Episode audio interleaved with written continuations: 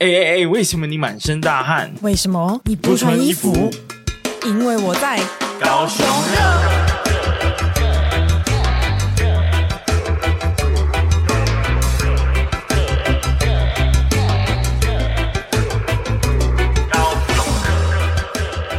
热热，Hello，嗨，大家好，大家好，大家好，我是威廉，我是宝琳娜，欢迎收听高雄热。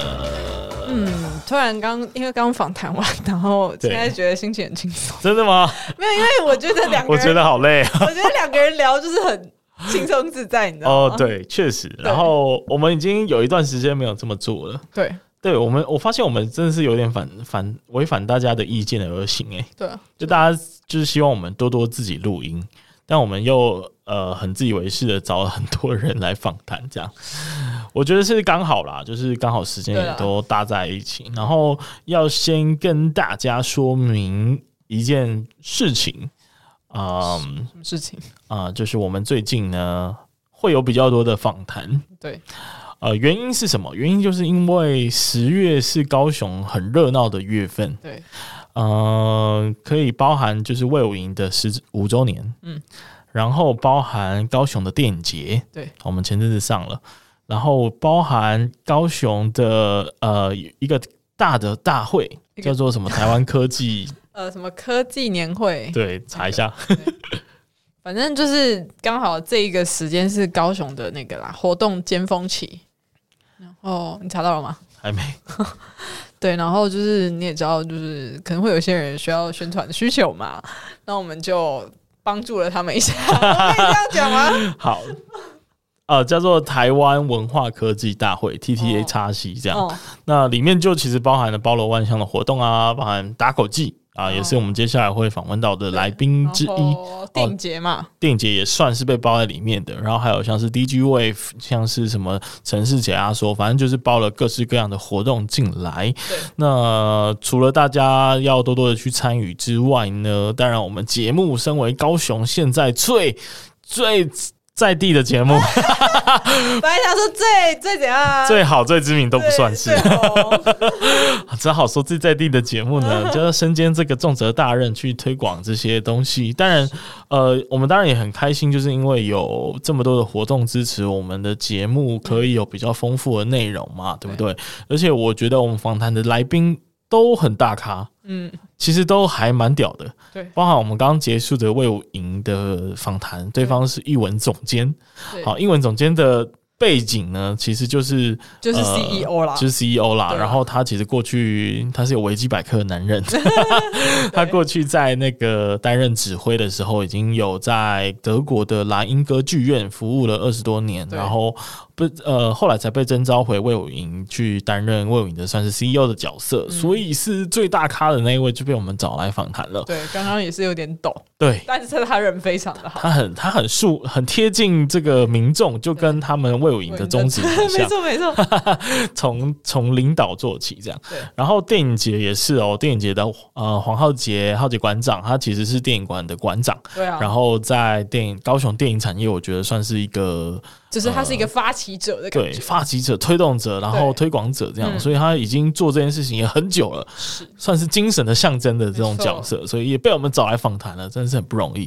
然后未来预计那个塔靠 rock 的部分啊，也会有在地呃蛮知名的高雄的乐队啊，其中包含前提，大家可能都有听过，所以也是敬请期待啊。然后在这么忙碌的当下，我们又各自发生了一些大事，要不要说说你最近的一些生活的变化？我最近就我辞职了，好开心哦！可恶啊！没有，这就是我最近离开我原本的公司的，这样。哦，原本可以在看到台积电跟呃 跟那个火灾发生的隔壁的地方，但是现在离职了。对，我离职了，这样子。诶，离职要离职是要做什么？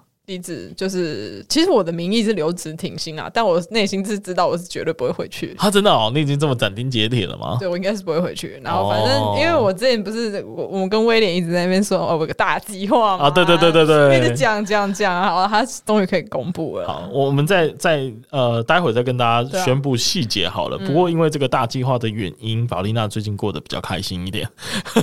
也没有比较开心啊，哎、欸，算是告了一个段落嘛，就是、应该说开始正式的呃，其实一个募资的计划啦，然后已经开始募资，就会比先前会再容易一些。然后你也看到了一些成果，所以你的压力就比较没有这么大。哎呦，真的是好像现在整个整个就不一样起来了。其实也没有啦，反正就是 反正因为你做自己的事情，跟去人家的公司上班就会有不一样的压力、啊。哦，对，这个应该大家都有所感触。是，所以就是嗯，反正最近就在适应新的一个生活模式，嗯、但是就也挺好的啊，每天可以睡到 睡到自然醒哎、欸，哇，这个、然后再起来做自己要做的事情。呃，录音都感觉特别有活力了。对，我在不，我不会再有想睡觉的时候了，各位。哇，真好！我我让我就是不禁也在思考，我自己有没有机会来做这个留职停薪的动作啦。你可以试，你可以试啊！我觉得刘，因为反正我觉得刘子挺心，你还会回去。对，还是会回去啊。反正大家应该不会不同意吧？然后，而且就是你可能年底最忙碌的阶段过去之后，就稍微轻松了一下嘛。那如果可以离开哦，放下一切两个月，那是多么快乐的体验呢？对，嗯、就要有一些条件啊，我们 每个人自己去评估看看嘛。啊，对对对对对。然后呃。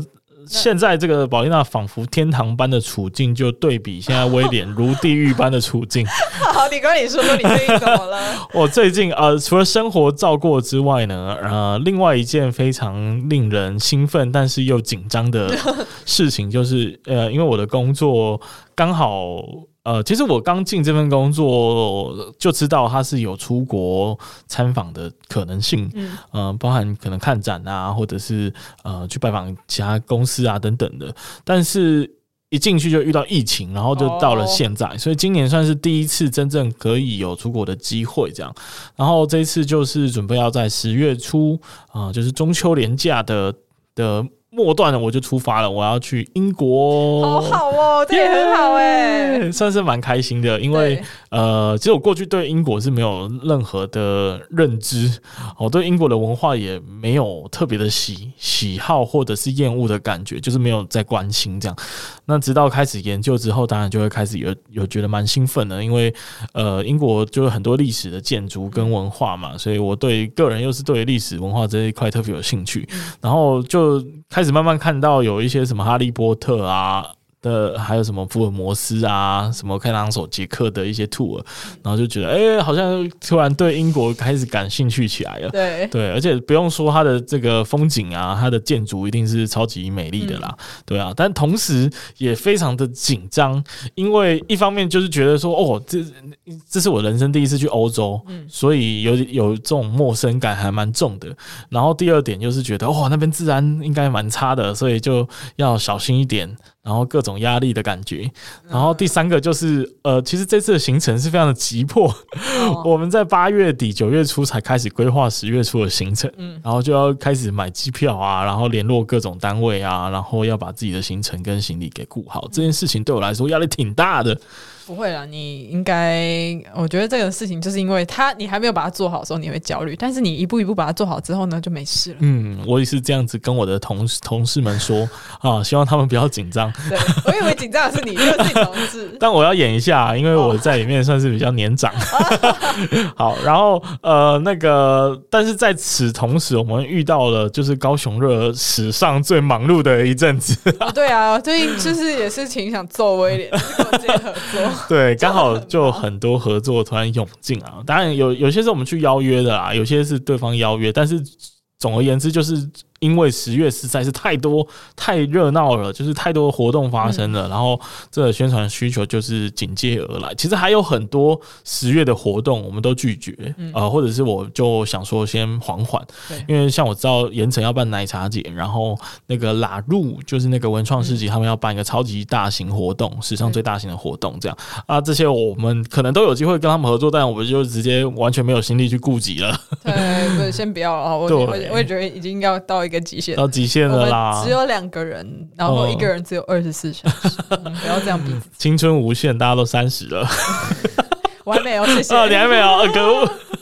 好啦，反正就是刚好所有事情挤在我要去英国之前，对啊，我一定要全部搞定，然后才能安心的在国外呃，就是工作跟生活这样。对，所以我是超级忙碌跟紧张，然后还要弄一堆事情这样。嗯、所以在此要先跟先就是谢谢大家的体谅哦。除了体谅我们最近很少聊天之外呢，也体谅就是我们最近。访谈的集数会特别多，对哦。如果你是不喜欢听到别人的声音的话，那就请你多担待。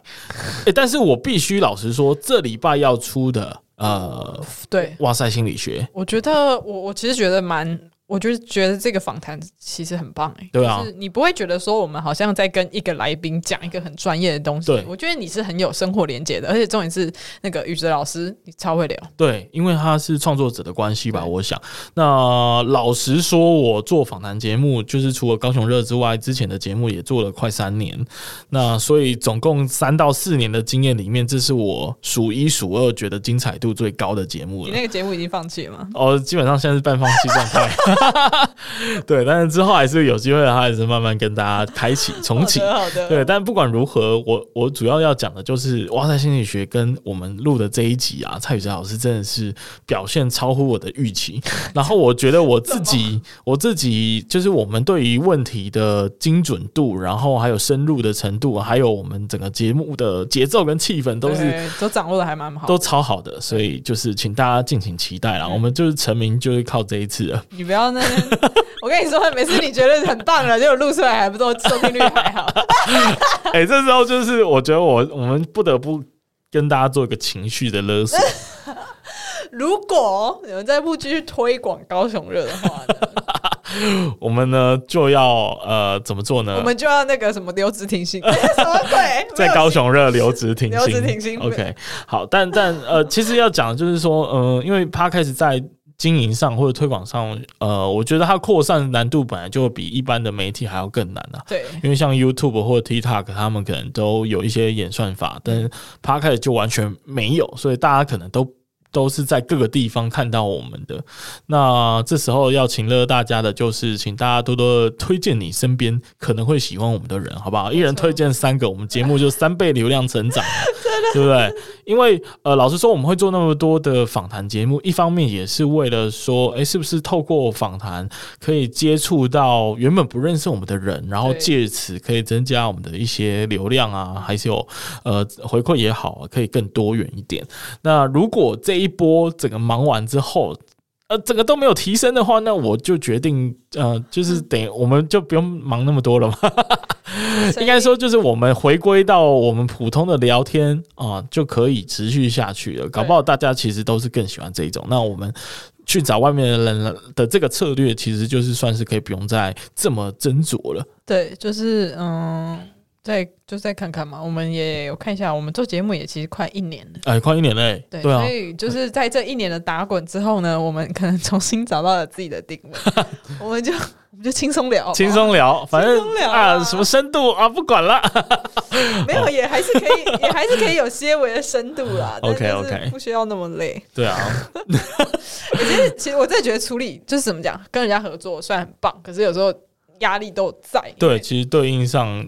就你毕竟是合作嘛，所以你不能乱聊啊，你不能把访谈的节目做得太粗糙。对啊，你不能像我们两个平常现在这样讲干话。对啊，对啊，所以其实大家应该会很用心的话，就可能会发现我们问的问题，其实跟你在外面其他的节目听到的不太一样。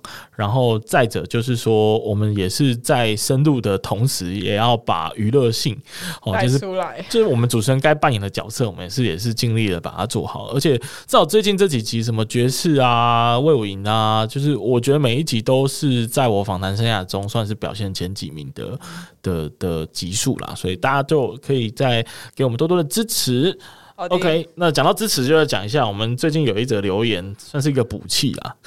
这个补气很好笑啊，因为补你的气，呃，主要是我的气，因为这个这个大家知道前阵子，因为有一则负面的评价，让我整个大走心嘛，威廉哭哭。哭哭了，然后我这个一直到现在其实都还是在意，你还在在意啊、哦？不过也是非常感谢大家，不管是群主的各位，还是就是留言啊，还有各个地方来的，其实正向的往往都是比负面的还要多很多啦。啊对啊，但是不知道为什么负面通常都会特别耀眼，这是一个坏习惯，就是人往往都会对于呃。假设有一百个人称赞你，但是你有一个人批评你，就会特别在意。对对，这是可能是一种心理学的现象。你要有那个干我屁事的精神。对，或者是就是想办法，就是请别人帮我看，就不要自己看，不要看了嘛。好，所以在此主要我是对这个。呃，这个评价或者建议呢，就是尽量我不在节目再跟大家提了哈。虽然有时候可能还出现大家多多担待，但是主要我应该要把注意力放在真正喜欢我们节目的这群人身上。没错，对，好，这则留言我麻烦宝琳娜念一下。他说：“威廉加油。”他说：“可能别人是期待有更多高雄文史像叙事圈那样的内容，但你们现在讨论的就是在刻画高雄样子的认同感。我会觉得目前高雄热。”较类似以高雄为主题的新资料夹，也都是很棒的创作哦。谢谢你，谢谢这位补气补气哥还是补气姐，对，对，我觉得有被补气到，加油鼓励的感觉啦。那我我觉得最就是 很好笑，就是因为。他之前那个评价是说我们深度不足嘛，哦，都是讲一些皮毛，然后那这时候就鼓励会分成两种形式，一种呢就是说哦，那个我觉得威廉跟宝丽娜你们节目其实也蛮有质量的啊，然后也是做了很多功课啊，所以我不不觉得有这个问题。那另外一种的鼓励呢，就是哦，对啊，我觉得你们确实没什么深度，可是我觉得你们讲话蛮好笑的，可是没有，就是会二度重伤。可是我真的觉得深度这件事情哦，如果你带了太多的话，真的，我觉得你可以去看国家地理频道。哎，哦，对啊，然后你要怎么做到娱乐性又深度？就是有点，我觉得那个平衡不好抓，不好抓。但是或许我们有一天能够抓到，那就是我们厉害了。希望如此，所以我我当然也会期待自己的作品，就是呃，有部分是娱乐性很足的，就像新资料讲那样，瓜吉的新资料讲那样。那也期待有更多的在地性或呃历史文化传承的这种历史意义在这个节目。然后我只要觉得这个节目有留在这个世界上，我的人生可以增加一点价值，我就觉得很开心。所以当然就是希望都都有啦这样的价。然后呃我。我也可以推荐大家，因为其实，在做这些调查的时候，呃，我也去看有没有什么真的很有深度的 p o c k e t 节目。然后呢，就麻烦大家也有兴趣的话，也可以去听听看。然后呃，不一定要比较两者，你听不听得下去哦。但是就是如果你需要补足一些历史文化的部分，可以去听高雄历史博物馆他们所推出的 p o c k e t 节目，那还蛮精致的。呃，可是内容可能。稍微严肃了一点，所以不见得大家都会喜欢。然后另外就是高雄广播电台所制作的，呃，应该是南方科技城吧，就类似的名字，大家去查查看。反正他的邀请都是一些什么官员啊，或者是专家啊，来分享他们在高雄做的一些各个领域的一些产业面啊、经济面、艺术面等等的一些一些一些工作。那大家可以去了解看看，好，那就大家大家交互听，然后不用比较，不用比较，大家就交互去吸收对高雄的热爱就就可以了。对啊，好，那讲到这个讲完之后，要讲一些比较正面的东西吧，对不对？正面吗？嗯，你说，就是我们这次最最最近的新闻都很负面。哦，是哦，那啊，我先讲一下我最近，就是因为之前爵士周有关系，确实确，我还有特别写一篇文在 IG 上面。总而言之，就是觉得。呃，其实远距离欣赏亚历山大天才琴手的表演是有一点距离的，虽然他确实很厉害，没有 错，但远距离欣赏他的远距离欣赏亚历山大的演奏是有点距离的。这句话是什么鬼？国文造诣看来有点问题。但是我要表达的意思就是，我觉得爵士更需要更近距离的欣赏，oh, 更多、嗯、呃很街头的东西，oh. 然后。就一个在魏武营超级大型音乐厅表演的状况来说，我觉得那个距离感会失去了。欣赏的价值嘛，分数，嗯，可能就会掉了一些分数，这样，但他还是很强，很多那个即兴到最后的那个程度，就是有点夸张，已经到狂热的境界，你可以感受到他那个升华的气氛，对，但大部分的时间你还是觉得哇，好远好远这样，然后，但是结束后出来呢，就是上次讲到 Open Jam 的环节在魏武营的发生的，哦，那真的是很赞诶，因为我想应该是因为有很多。呃，他本身就已经是乐手的人，然后顺便来看这个魏武营国外来的表演，国际级的表演。看完之后，他就去 Open Jam 上面秀个两手。然后我不得不说，我觉得后面的这一段享受感真的是很强烈。嗯，因为因为其实那个什么爵士本来就是从民间发展出来的。就是他是从那个黑黑人，就是非裔美国人的那个群体发展出来，所以他当然是呃非常街头。你当然在街头才能感受到它的核心价值。没错，我也是这样觉得。对啊，只是当他后来已经就是越来越朝着那种专业表演艺术的时候呢，他就会走向不一样的形态。嗯，对，但这就是看大家喜欢的。对啊，就就看我算，我觉得作为一个初心者来说，可能更适合的方式就是这种小型的，嗯、呃，街更街头的表演形式。或场域这样，然后我真的是蛮震撼的，因为有非常多很厉害的素人乐手，然后。呃，因为当天在表演的内部其实是只有三个乐器，但是因为在外面的 open jam 环节就有大概有七八首歌吧，然后每一首歌大家带的乐器都不太一样。哦，所以大家是自己带乐器？对，大家自己带乐器。魏武营是只提供了就是那台钢琴在那边吗？对，没有错，哦 okay、就是原本的那个公开钢琴。欸、其实，所以大家其实有备而来，有备而来啊，就是你可以，而且感觉他们都彼此认识，就是好像都是音乐界的人这样。然后你就会觉得，哇靠，你怎么可以就是？呃，因为他那个即兴感又更重了，因为大家会互相看来看去，说哦，你这一段弹到什么时候？我什么时候要接下去的那个感觉很重，这样，然后就会有小提琴，有萨克斯风，有 double bass，长笛，对不对？对，甚至连 vocal 都有人出来，所以我就觉得哇，我这个感觉太好了，就是我全程是用一个超级享受跟欢乐的心情在在看那一场 open jam，然后。结束大概快到十二点了，嗯，所以就是感受超棒，超级享受。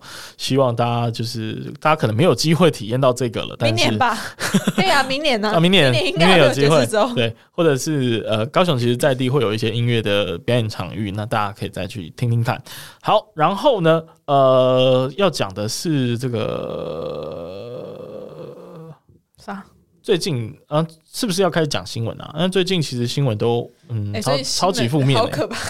就最近完全没有任何好的新闻诶。对，然后呃，有可能你会看到 IG 的贴文开始做了一个呃新的尝试。就是本周新闻热报这件事情，会 review 一下过去一周发生的大事。对，然后在我看的时候，我就发现，靠，全部都是谁杀了谁，谁被杀的新闻，对啊，或者是谁结束了自己的生命，这样。对对对对对，就感觉治安是不是有有点问题啊？嗯、没有没有，这个这个问你你这个问题呢，我们礼拜天的那个节目会有一个解答，啊、就是其实有时候并不是，就是这个治安好不好这件事情是被营造出来的。嗯。嗯对，所以我觉得哦，就回到这个哇塞心理学的这一集合作，但、嗯、我觉得我真的是气化鬼才哎，自己讲。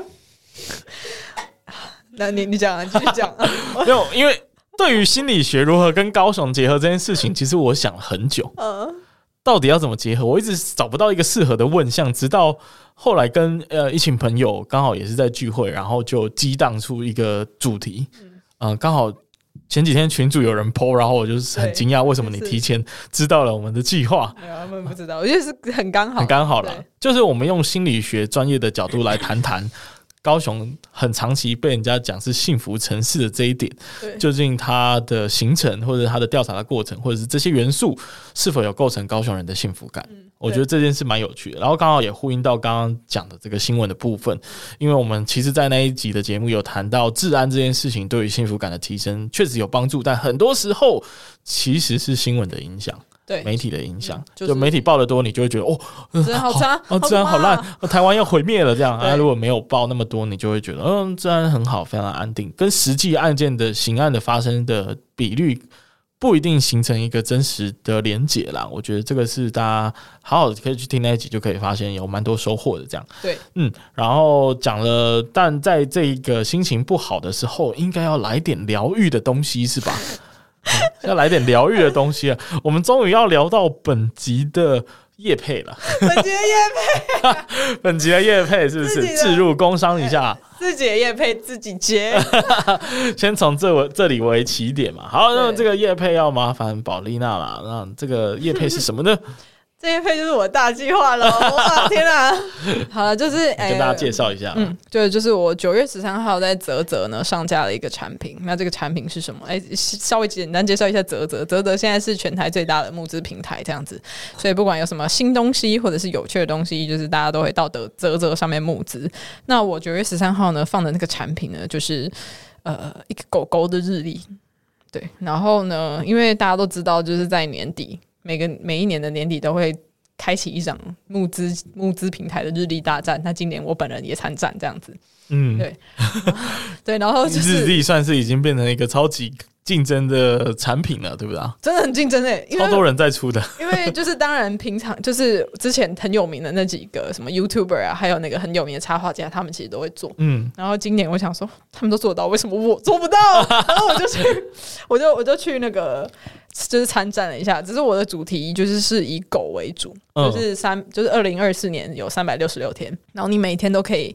呃，看到一只不同的狗，然后我们的呃日历的一个架构就是有，就是当然有日期嘛，然后中间有一只狗的插图，然后下面是这一只狗的介绍，这样子，就是针对不同的狗品种下去做出这本日历啊，你，哎。那那是现在这个 moment，先恭喜一下宝丽娜。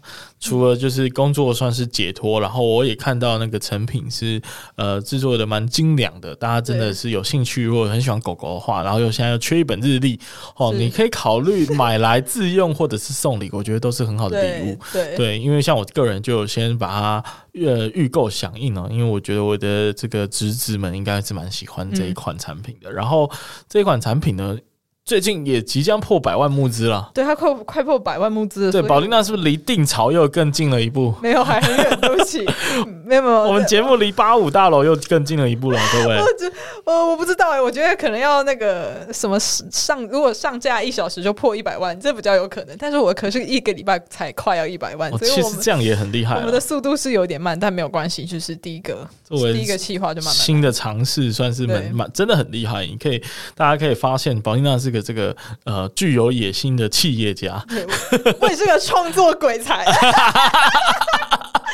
那边就鬼才来鬼才鬼才去，对，好，反正就是大家从这个数字可以发现，它是已经很多人响应了。所以，如果你也想要加入这个响应的行列的话呢，欢迎到我们的节目资讯栏去找到这本日历的购买链接。对，啊，然后。嗯你觉得我要给听我们的听众一个折扣吗？当然要啊，好，当然要折扣啊。当然折扣，好好。毕竟它是我们呃给予我们正向能量的一个泉源，是对吧？各位高雄热的听众们，对，那那折扣码，我想一下，折扣码我们就很很就是怎么讲，很。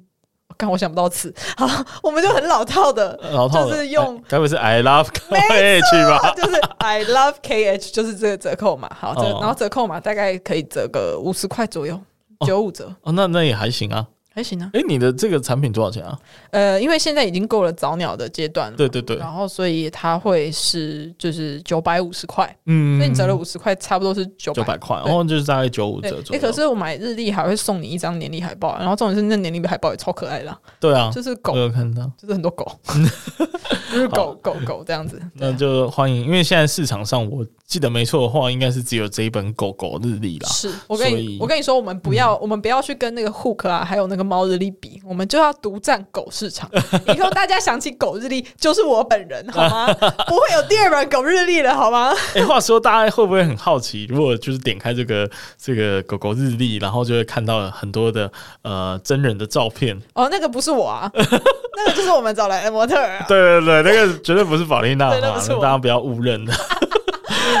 OK OK，好，那大家就是有兴趣的话，再去资讯栏就看更多的购买的资讯，然后也可以享有折扣码。没错啊，那就谢谢大家的支持，我们也工商时间到此结束。谢谢大家啊，谢谢我们本集的干爹，谢谢威廉让我让我夜配，谢谢干爹，谢谢干爹。好的，那正式进入本周的新闻环节，哇，已经半小时了，不过没关系，大放送，对，大放送。我们今天录长一点，原因是什么？因为为什么今天要？这一周要补录这一集，其实是因为未来都是访谈。对啊，在我出国之前，嗯，那直到我出国回来十月中之前呢，呃，老实说，没有什么可以再录的了，所以很已经几乎没有机会可以像今天这种节目的类型跟他聊聊天了啊。我们十月中回来会开始会比较回归到就是。属于我跟宝琳娜跟大家聊天的时间，所以就像如同一开始说的，请大家见谅之外呢，今天就聊长一点，我们就不要设限。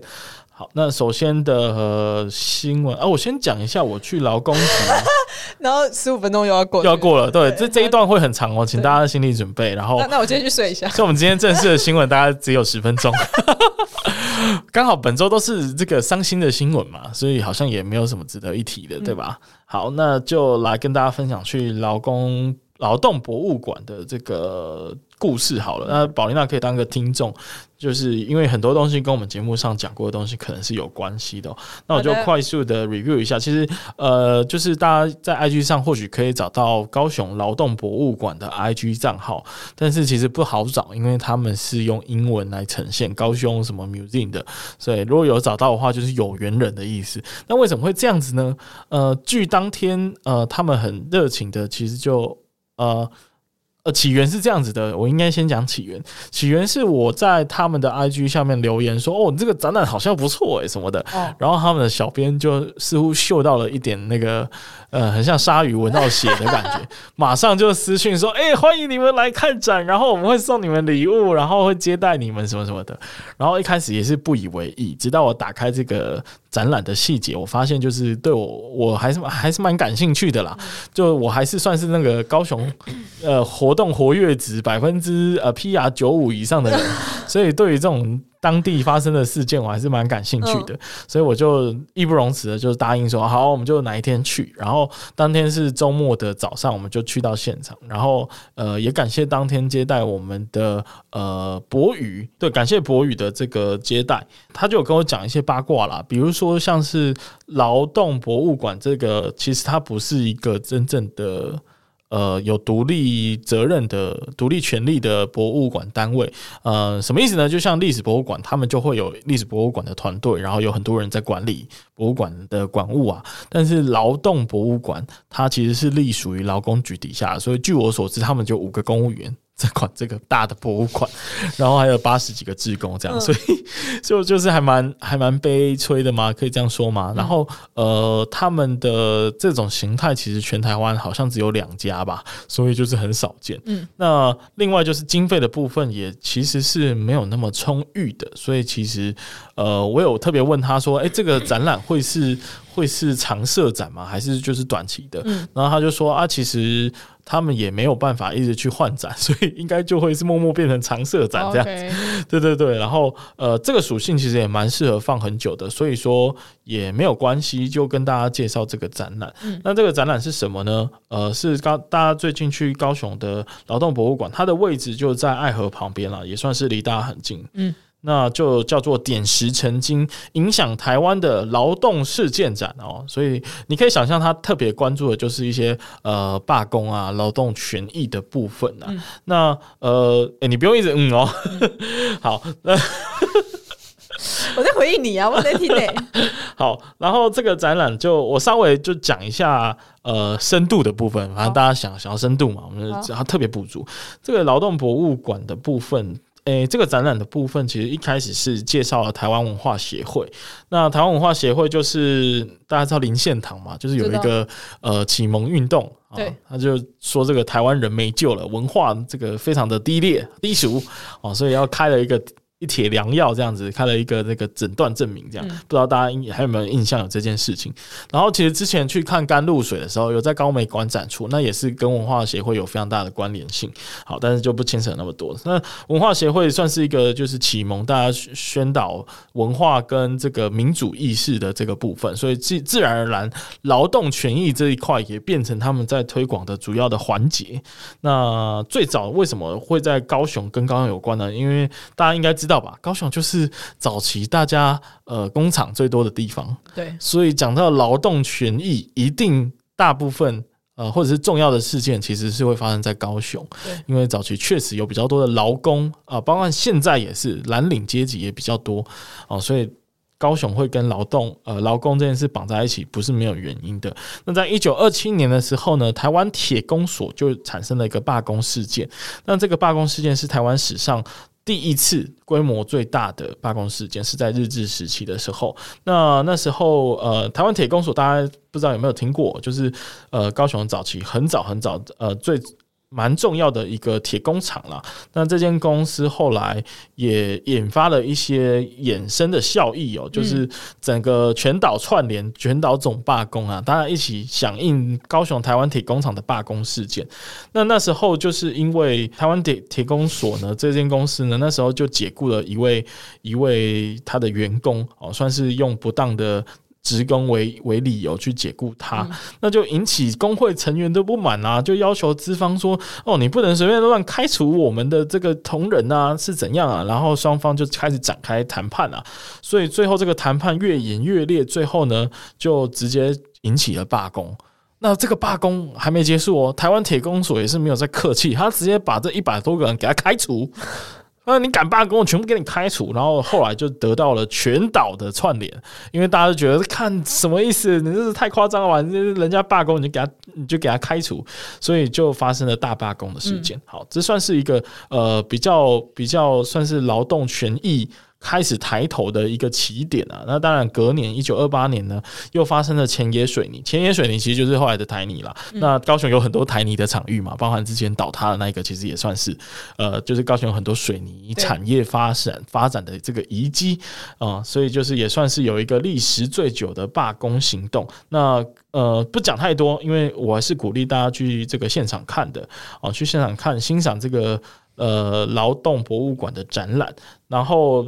后来其实，在有一点渊源是在这个二二八的时候哦，因为劳动基本上呃，应该说罢工这件事情基本上就是就是呃呃，有点像是二二八运动那一种，就你好像有点想要反叛政府的那种感觉，虽然你反叛的是公司，对，就开始去镇压这些人，所以在那之后呢，白色恐怖期间，所谓的劳权的这个抬头就稍微灭火了。啊，就有一段很长的时间，大家就是不敢抗议嘛，抗议会被抓走啊，会被当被当成那个白色恐怖呃攻击的对象，所以就停了一段时间。直到后来又因为呃台湾开始有前镇加工区出口的这个这个密集的劳动人力，然后呢呃就发生了一些呃比如说什么中毒事件啊，因为那时候有很多化工厂嘛，然后就也引起了大家的这个植灾的悲歌，然后最后衍生出后来的劳工安全卫生法。就其实你去看那个展览，就会发现很多的事件，它隔年或者过几年就会开始推动相关的法律，包含男女平等的法律，或者是一些劳工安全卫生的法律，开始就会被推动出来。那，那就表示这个罢工活动是有意义的啊。对，没有错。对啊，对。然后其中有一件事情，我觉得特别有。呃，不能说有趣，因为它毕竟是一个悲惨的事件，它叫做高中六号事件。那这个高中六号事件是在一九七三年的九月三号的早上。那个历史的脉络是这样，因为很多骑金人他会去前镇加工区工作，然后这些很多呢其实是女工，然后没有念高中啊，或者是他可能是高中生。就是，你就想象那个年代，大家高中生怎么可以去工作？但他默默的要去打黑工，要帮家里赚钱，而且都是女性，因为男性要继续念书，有这样的历史脉络在。然后那个就是一个旗津到前镇加工区的渡轮，然后这个渡轮在早晨的时候呢翻覆，哦，整船死亡。哇塞！当初有二十五位年轻的女性劳动者，全部在高中六号的这个沉船事件里面就。死亡，不幸丧命。那为什么叫高中六号？是因为这个渡轮的名字就叫高中六号啦。那我相信应该是因为他来往的呢，就是都是国中毕业后就开始投入劳动力的这些非常呃劳动薪资比较低，然后呃的这些劳动权益比较低落的这些人，所以就是真的是一个蛮不幸的事件啊。然后所以后来才有二五的熟女墓，就是因为这样子。那这个熟女墓。呃，坟墓呢就会在这个高雄的出殡中心。哦，原来那个墓墓是在对的，后来就变成劳动女性纪念公园啦。所以这个事件算是我觉得最震撼的。嗯，就是因为很多的女性当时的一些脉络，你可以看出来为什么会是那么多人，然后在早上，然后很难抢救，因为早上大家都在忙碌的工作啊，没有办法，没有那么及时，而且当时那个年代又不是那么好联络，这样。对。然后呃，接下来就是另外一个有趣的事情是大人工的废船爆炸事件。大人工是当时一个呃高雄或者是台湾规模最大的拆船集中区，所以这呼应到我们前阵子有提过的呃公园路。哦，我们讲公园路有非常多拆船拆船拆下来的零件，然后在那边贩售。所以，呃，我之前不是一直在节目上说，呃，那边很多贩卖渔具的，然后他们这些设备商到底是怎么来的？为什么会在那边？就是因为其实当时在那一个位置啊，在红毛港，然后在大人宫，也就是在伯恩那附近。啊，其实包含旗津，其实都是呃早期高雄算是重要的拆船产业的基地啦。那这些拆船下来的设备设备，如果还有使用的价值的话，可能就会出现在公园路那边，所以算是有跟我们节目讲过的东西有一个连接在。然后呃，当时大人工是这个非常重要的一个拆船的公司吧。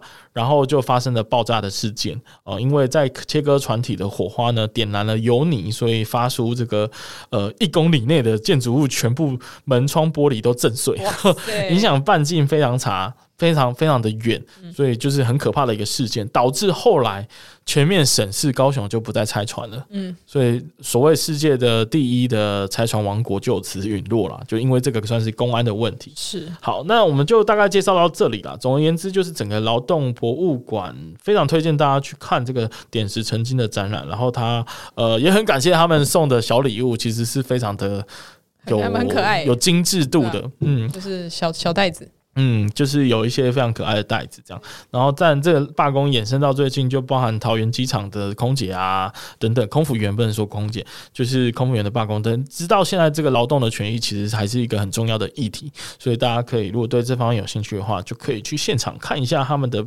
的这个展览。嗯，谢谢劳动博物馆呢，谢谢。虽然我没有业配，对，但我就就大概只能讲到这。因为刚刚大家听完那一段不会那个吗？不会睡着吗？不会睡着，因为我在现场，我快睡着。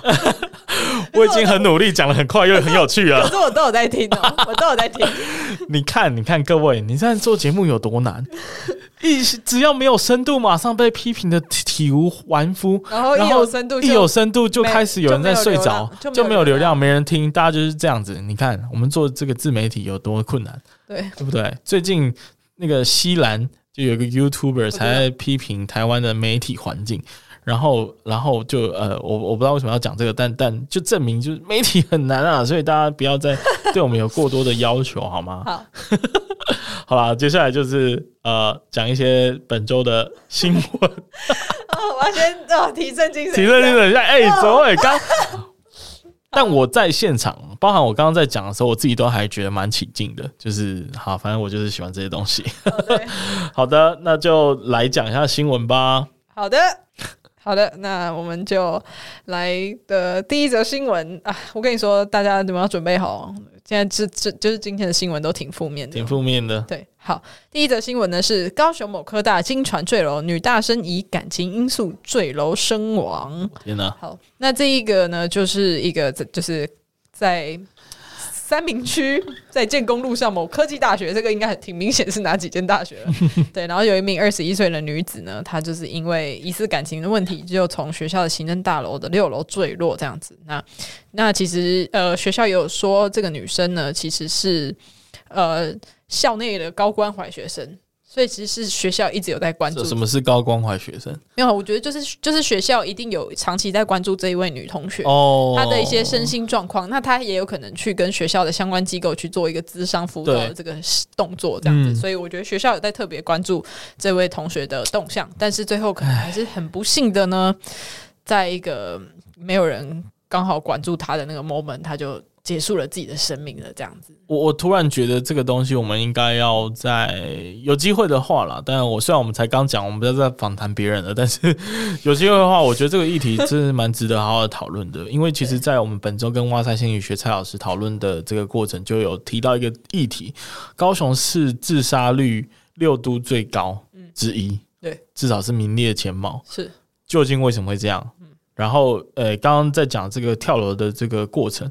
完全跟我在高中发生的事情一模一样，也是因为感情因素吗？那个同学，呃，不是感情因素，他是因为成绩压力，但是成绩压力，但是校方其实也是有高度关怀他，也是高关怀，但是即便高关怀了，他还是跳了，所以我真的觉得，嗯，就是不知道该如何处理，或是如何看能不能这这种事情可以少发生，因为呃，其实我真的觉得学校再怎样呢。你能做的关怀还是有限，嗯，就是因为你你能就是关怀他的范围，可能只有他在学校的时候。那他如果不在学校的时候发生了什么事情，嗯，你是不是很难去掌控？对啊，那会不会就是在那一个不在学校的期间发生的那个让他想要结束的那一个？导火线，嗯，就在那个 moment 发生。就是当然，我知道整个台湾其实越来越重视，或者是有发现这个议题，所以才会推出那个资商的优惠嘛。嗯、就是大家不知道三知不知道，三十岁以下是有三次优惠的机会的哦。当然，这个后来我才知道，这个是有名额限制的。啊、对，所以因为像我女朋友她有尝试去申请，但是呃，以高雄市来说，现在名额是不够的，所以她没有办法取得这个优惠。嗯、这个可以跟大家说明一下，那我当然超过三十岁了，所以我当然就 不需要哦，或者是我有能力可以去负荷这个智商的费用，就可以跨过。但是我觉得对很多的，尤其尤其是年轻人来说，他即便有这样子的心理负担，他不一定有。能力去负担智商的费用，我觉得这是蛮可惜的。对对，然后呃，当然这方面我们不是专家，所以我们也不知道该如何让这件事情减少发生。嗯，但是每每听到都还是觉得很可惜，就是很可惜啊，一个年轻的生命就这样子对对对结束了。而且我觉得大家对于这样子的同学。嗯，你就想象嘛，你在高中那种屁孩阶段，如果你看到一个稍微有点啊、表现精神不太不太正常，或者是他已经出了一点状况的同学，你的反应或许在那个屁孩阶段不够成熟的时候，你会。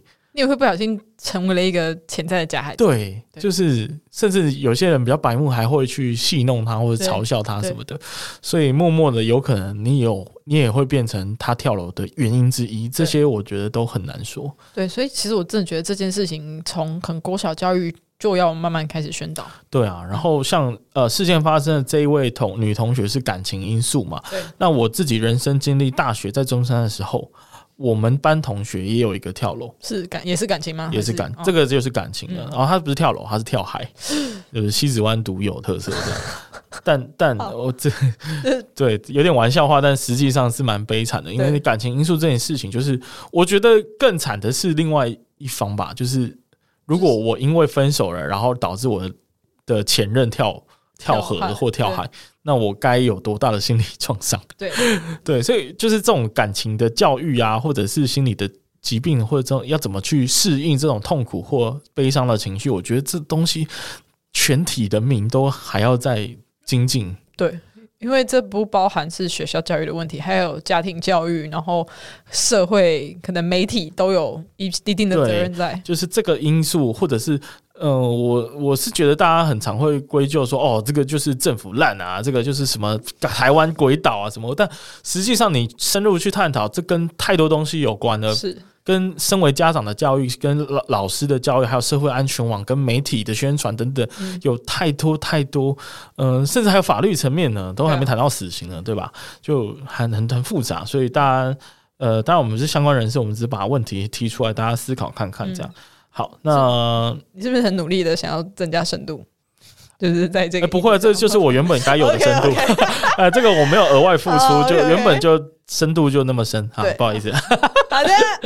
好，然后呃，就是比较伤心的新闻还有下一则哦，这一则应该是大家最近最关注的了。对，好，因为最近哦，你查新闻就会知道，各处新闻都在讲这件事，然后用各种角度在探讨。是，那这一个新闻呢，就是。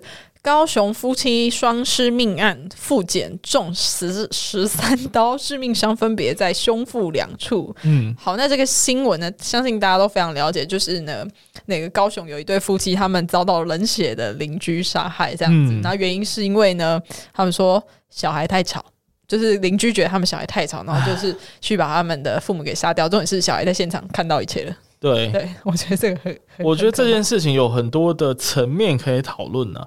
第一个是关于所谓的噪音这件事情，对，嗯，像噪音的事情之前就吵过很多嘛，那个隋唐你记得吧？嗯，隋唐那个时候就是超级无敌，就是在每天都在新闻上播放，然后就是邻居一直在控诉隋唐住我们家楼上，那他就是一直每天都在制造噪音，小孩都一直在跑步，然后我们真的觉得非常的困扰。可是问题是隋唐就说，哎、欸，可是他控诉我的那段时间，我就是不在家，对啊，然后我们也是做了很多地板加厚的这个施工，那你怎么还会听得到声音呢？就真的是这种东西，我有亲身体悟啦，因为我后来搬到大楼嘛，然后大楼就有一次也是因为疫情的关系，大家都待在家工作，然后我就想说，好吧，那我就体谅一下楼上的小孩跑来跑去好，因为他们也因因为疫情的关系在家里上课嘛。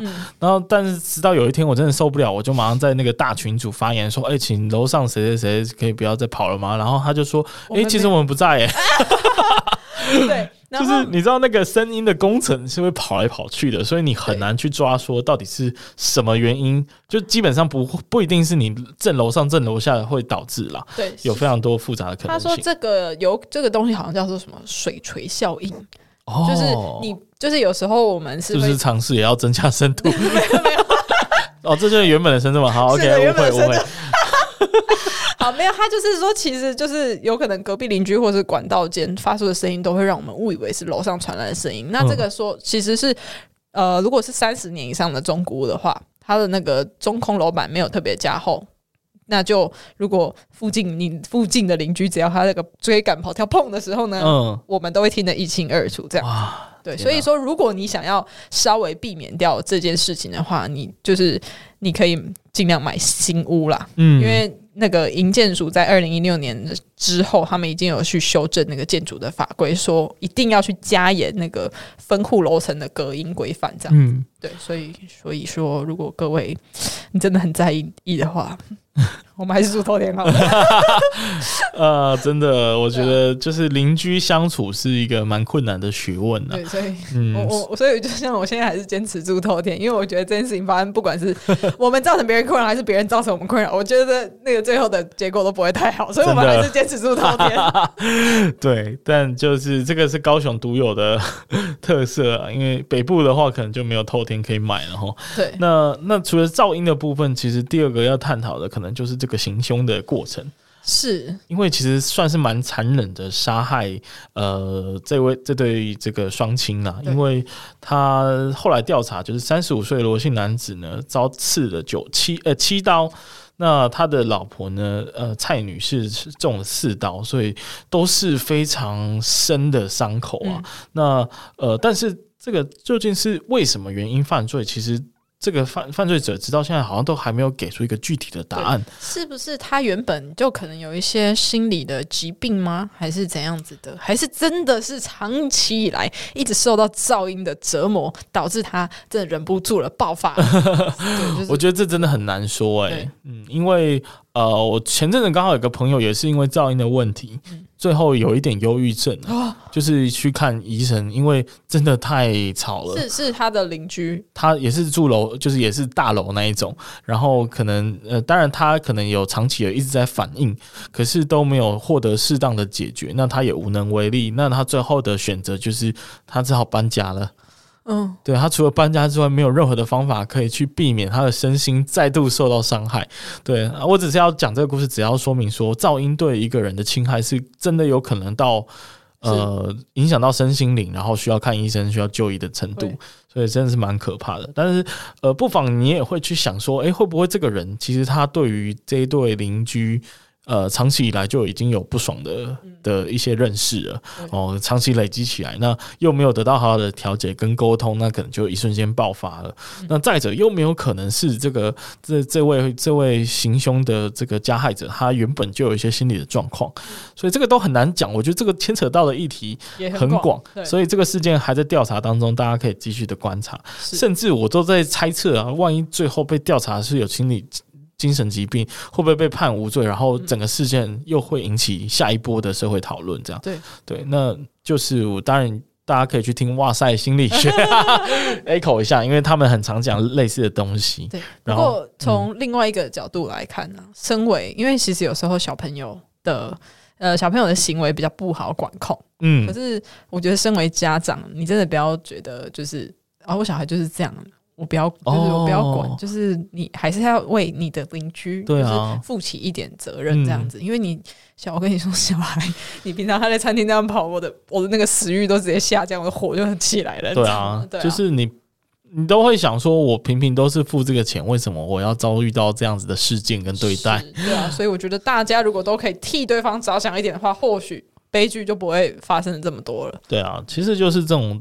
多替对方想的这种同理心吧，我觉得这个同理心的教育，大家其实都还蛮缺乏的。没错，对，就是蛮常会上演在那个什么 YouTube 或者抖音干片上面，会有这种这种就是同理心缺乏的这种故事。OK，对，呃，然后呃，最后的一个关怀的层次其实是小孩啦，嗯、因为其实很多人都讲说，诶、欸，小孩是当场看着他们的双亲被刺死，而且刺了那么多刀。对，整个过程应该是是很痛苦，而且甚至有大叫，然后有非常痛苦的画面呈现在两个小孩子的面前。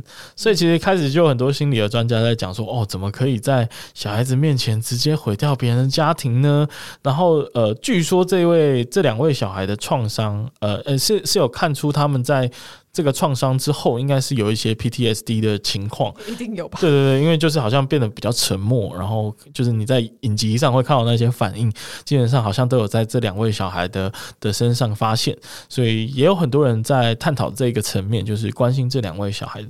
呃，在创伤之后如何去应对的这些问题，那当然就已经有相关人士在处理了，所以呃，我觉得这件事情就持续的发生。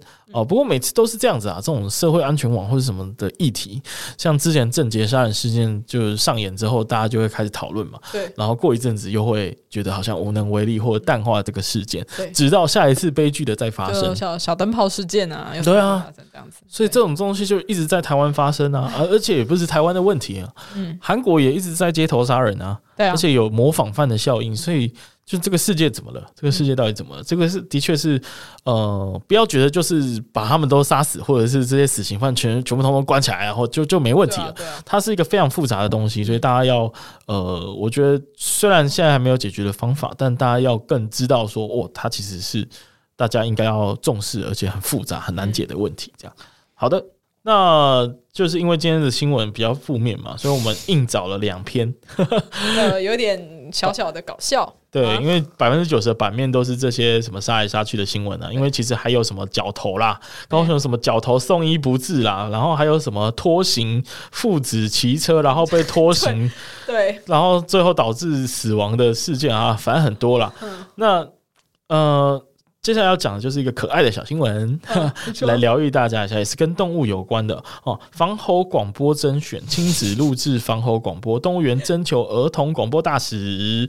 那这个事件呢，其实就是我不知道会不会，可不可以把它这个一个片段把它剪辑进去，就是在动物园柴山的那个动物园呢，他们为了要减少游客跟猕猴的冲突。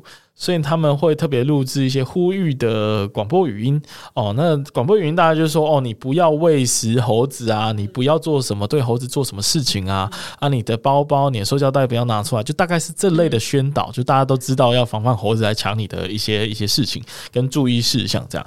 那他们最近呢，就想要重新的再来把这个广播的语音重新录制，然后这次是想要就是邀请公共的参与。希望可以有儿童啊来通过甄选吸引大家的注意，而且他还蛮贴心的，就是他说通过甄选的的的入选者啊，他会再去挂上广播电台，然后会有那个声那个 DJ 来帮你就是做声音的调整，让你录制录起来更专业，对，让你录制出专业的这个声音片段，这样，所以就还蛮有趣的，是一个很可爱的新闻。对对，那其实讲到这个猴子啊，这个身为中山大学的。毕业生 深有感触，对，就是好像一定要宣导，因为我最近也是有看到很多影片，就是呃，当猴子跳到你身上的时候，你应该要怎么样？嗯，对，反正他们就有拍一些示范影片。对对对，反正就是你，反正你在柴山或寿山的时候，就是不要太张扬，塑胶袋尽量不要拿出来，请你低调的走完这条路。对，因为他们基本上都知道。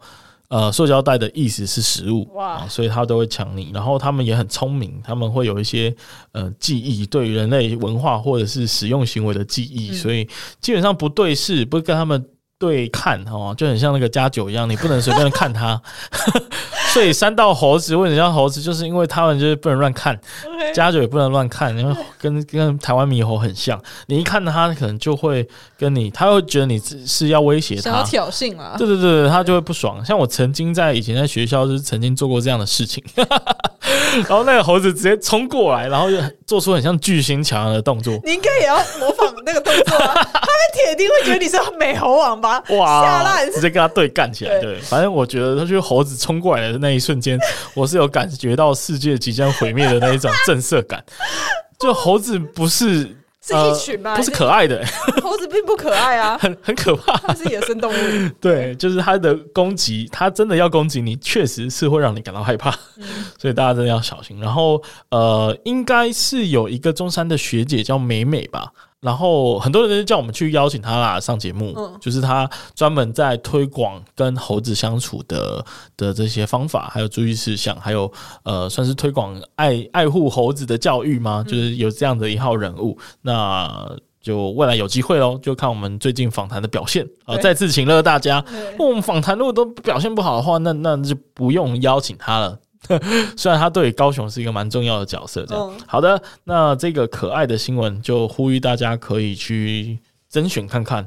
哦，因为他征件是以国小六年级以下的儿童为主要对象，那采取的方式呢是家庭为单位送件啊，你可以一群小孩一起一起录音，一定很可爱，好不好？那就大家可以在十月十三号之前可以去做报名，我很期待高雄热听众。啊，听了高雄热熏陶之后，会不会成功获选呢？带带你，你没有要带他们的小朋友啊？因为这个是小朋友吧？哎、欸，讲到这件事情啊，上次我不是有听众送书吗？对，呃，他就有带他的小朋友来哦。然后呃，我们因为我们想说，就接收人家的书不好意思嘛，然后我就跟他约个吃饭，对，然后算是一个小小的这个见面会，没有，就是吃饭而已。然后他的小朋友就是在旁边是。有在听我们节目的哎、欸，这假的啦？人家说他们在睡前就会听，然后，然后他就跟他的小孩说：“哦，等一下我们要去看那个威廉哦，威廉是主那个主持人威廉哦。”然后就很好笑，这样好可爱哦。对啊，很蛮可爱，所以我们要稍微斟酌一下我们在节目中的用字。好，对不起，对不起，都已经录了一个小时了才讲，对，刚刚干话了很久。对对对，就是我们的听众范围年龄很广啊，年龄范围最。最小的有到国小六年级以下，好的好的，非常的可怕，没问题。所以就是大家要小心。好的，那我们最后再送大家一则新闻好了，也是可爱偏可爱新闻，搞笑的新闻。他就说这个新闻标题叫做“高雄十三宝某国中入学礼曝光，网友全看傻”。这 其实如果是我的话，我也是会觉得蛮。就是问号，好蠢啊！对，就是嗯，反正就是那个新学期开始，每个学校都会想一些办法要送礼物给同学们。然后就有一间学校，他们有某某国中呢，他就呃送了学生十三样入学礼。你你，然后你不要觉得那个入学礼是什么有可以很实用。通常我们印象中的入学礼都是什么铅笔盒？对对对，文具用品。对对对，剪刀，然后尺尺规、规尺还是什么直尺什么的。对，然后好，反正他送了这个礼礼礼。礼礼盒包里面呢，它有十三样东西。那我来稍微念几个，都还蛮匪夷所思的。对，是对，它第一个叫彩色标签，好，然后第二个叫橡皮筋，第三个叫牙签，那越来越越来越匪夷所思了。然后再来第四个咖啡豆，第五个棉花棒，然后再来白纸、白米、金线、回纹针、纸杯、吸管、垃圾袋，然后还有个叉叉宝石，是什么？无限宝石吗？我是不知道。反正这些东西呢，这重点是他送你，他有附一个纸条啦。对，他有附一个纸条，他他他就是这个纸条告诉你说，他送你这每一个东西的一些含义。那希望你可以朝着这个呃，成为这样子，朝着这个方向前进。那成为一个呃很棒的大人，大人对，很棒的大人。这样 OK，那我觉得我们可以念几个有趣的呃，我们觉得有趣的东西哦。嗯、呃，我先挑一个好了，好就是 棉花棒。棉花棒我这个有点不解，有点不解，但我想应该是这样，就棉花棒是涂东西的啊、嗯哦，所以它的意涵是知错必改，便是好人。哦、就是你如果你你犯了错，你如果能够涂掉它，用棉花棒画过去，能够改过向善，那你就是好人呐、啊。那如果用棉花棒画不掉的东西怎么办？就要用更强力的东西啊，立可白，所以他应该要送立可带。对，好的，这是这这就像棉花棒，我觉得蛮匪夷所思。然后像是那个什么白纸，人生不要留白，随时记录璀璨的人生。然后还有那个什么回文针，人生不如意十之八九，危机就是转机，我就有点连接不起来。因为回文针有九弯十八拐啊，所以就是你的人生路途会遇到很多挫折的意思吧。对。然后纸杯，纸杯很匪夷所思诶，它叫做半杯水响叮当，切记满招损，谦受益。这个呃，这个我倒还可以理解啦，可以理解，可以理解嘛，对不对？对，就是不要装满嘛，啊，就是半杯水响叮当的意思，就是你没有。你没有那样，没有那个料，但是你就是很喜欢跟人家唱秋，对对对，对，所以要要谦虚啊，不能不能太过自满这样子。对，好，反正这十三样是有一点，嗯、呃，虽然每一个都有它一个很正面的意义，但是就是如果我是同学，我收到我会嘿，什么意思？而且而且有一个蛮符合经济效益的。的一个贡献就是这些东西都蛮便宜的。你想那个棉花棒是一根哦，所以他去小北买一包，他可以送给全班同学。不是全班，是全校。对，超省的，就整个省起来有没有？然后橡皮筋也是一袋三十块，全校都可以发一个。然后白米一包，哇，可以送五十间学校。没错，所以它最最过这个里面成本最高的是什么？我们来看一下，里面成本最高，叉叉宝石吗？没 没有，那个宝石应该也是假的。对，感觉是叉叉宝石最贵耶，因为其他什么白米那些都超便宜的啊。咖啡豆吗？还是咖啡豆？咖啡豆一颗吧。咖啡豆一颗哦，咖啡豆一包可能要几百块，所以一颗可能平均也是要一个一两块，所以应该是最贵的。我现在越头越越看头越痛了。对啊，咖啡豆的意涵也很好笑，只要肯努力，就会苦尽甘来。确实是这样，没有错啦。然后吸管吸取别人的经验，创造自己的未来。哇，怎么感觉是吸取别人的那个什么利益，然后什么创造自己的一些？这个这个想出这一套入学里的角色真的不简单。对，对他真的是兼顾了娱乐性，然后又可以有经济效益，这样非常棒。对对，非常有记忆点呢、啊。我觉得小小朋友应该确实应该长大到这个年纪了，他还是会记得他小时候呢收过了最夸张的礼物是什么东西？是是一堆就是很便宜的汇聚体。哦，而且这个汇聚体还有一个意涵，就是你每一个东西功能都没有什么用，但是汇聚起来就变得很强大，是这样子吗？就是荒岛求生十三里就可以派上用场。好，好，没问题。OK，那就我们今天大概就录到这吧。对啊，这节目好长啊，这一集一个小时嘞。对啊，就是大放送嘛，那就希望大家可以多多的支持我们，然后。嗯，最近访谈比较多，那下次再跟大家聊天的机会，有可能就是十月中左右了。对，所以就是如果你是喜欢的，当然很好，你就可以听得过瘾，因为我们最近访谈的来宾都超屌的。是，但是如果你不喜欢的话，你也没关系，就是稍微忍耐一下。嗯、以上，对，就是先这样喽。呃，下次回来可能会跟大家分享一些英国所见所闻。好好，我觉得应该是这样。啊，你可以分享什么？不知道，你可以分享募资破千万的记录。靠，应该没有，希望可以，应该是没有办法那么快啦。啊的那个心情感受会不会变得比较不一样呢？说话的语气会不会飘的，就是含金量变高了一点呢？不好意思，不会哦，我是一个脚踏实地的人。OK，那就谢谢大家收听，我们刚刚就今天就到录到这里，我们打啊，你在干嘛？在念 rap 是不是？啊，不需要这么赶好吗？那就谢谢大家的收听，下次再见，拜拜，拜拜。